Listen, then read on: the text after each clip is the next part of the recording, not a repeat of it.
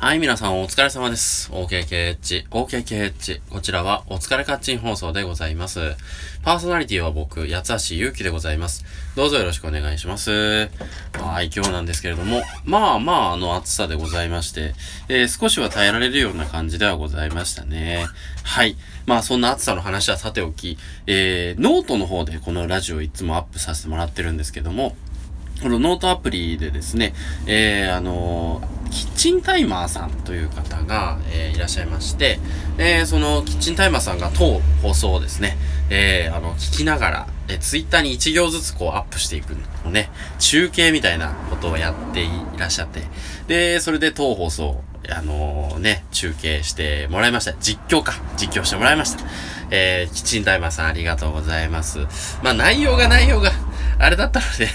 また次回もできたらというふうに思っておりますけれど、よろしくお願いします。さあ、今日お話ししたいことなんですけれども、あのースピ、スティーブン・スピルバーグのね、えー制作総指揮の、えートランスフォーマー、ね、先週の金曜日と先々週やってましたよね。うん。で、第、えー、次が3部、3部なのかな？えー、あのー次で最後みたいな感じなんですけどもね。トランスフォーマーは、なんかこう、一説によると、スティーブン・スピルバーグが孫のために作ったんではないかと 言われておりますが、えー、非常にこう、なんというか、CG をね、駆使した、えー、素晴らしい。内容としてはもうどんちゃん騒ぎするような感じなので、特にストーリーに意味はないのかなと 思っておりますけども。あのー、なんかやっぱり、すごいですよね。こう、車が、こうそのままの見た目な車がいきなりこう、キャンパキパキパキパキ、シャキシャキシャキみたいな音を立ててこうね、人間、人型になっていくっていうところが、なかなか、まあ、最初はね、本当にね、あのなんというか、本当に車が変身するだけなのかなと思いきや、なんかこう、敵とね、味方がやっぱいるんですね。あれ宇宙人らしいですね、どうもね。僕そこから知らなかったんですよ。もうやっぱり宇宙からやってきた、こう、生命体らしいんですね、どうもね。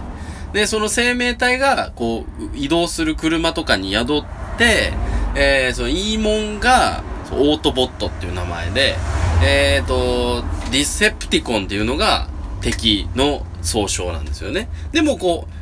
う、なんていうかな。あの、成分的にはというか、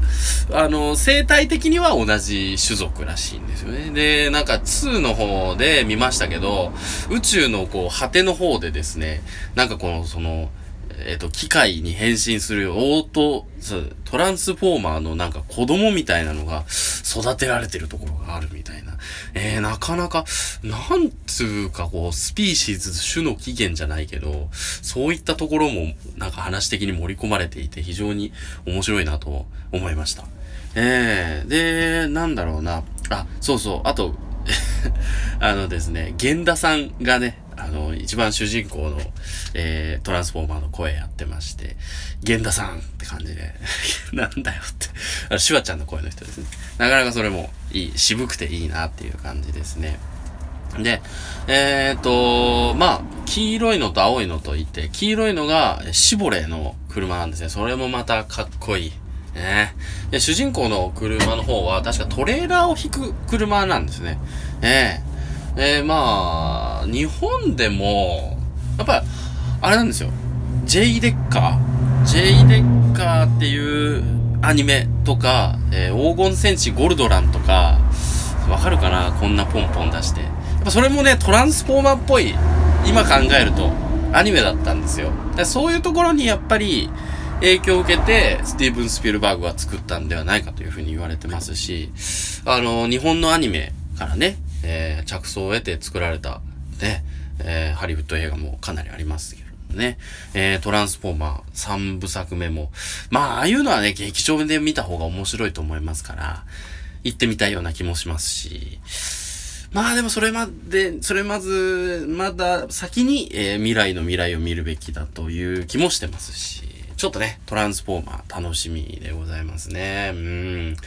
なんだかね、2はね、こう、ハムナプトラ的な感じで、ええー、みたいな感じがしてたんで、3に期待ですね。はい。今日はトランスフォーマーのお話でした。八橋ゆうきでした。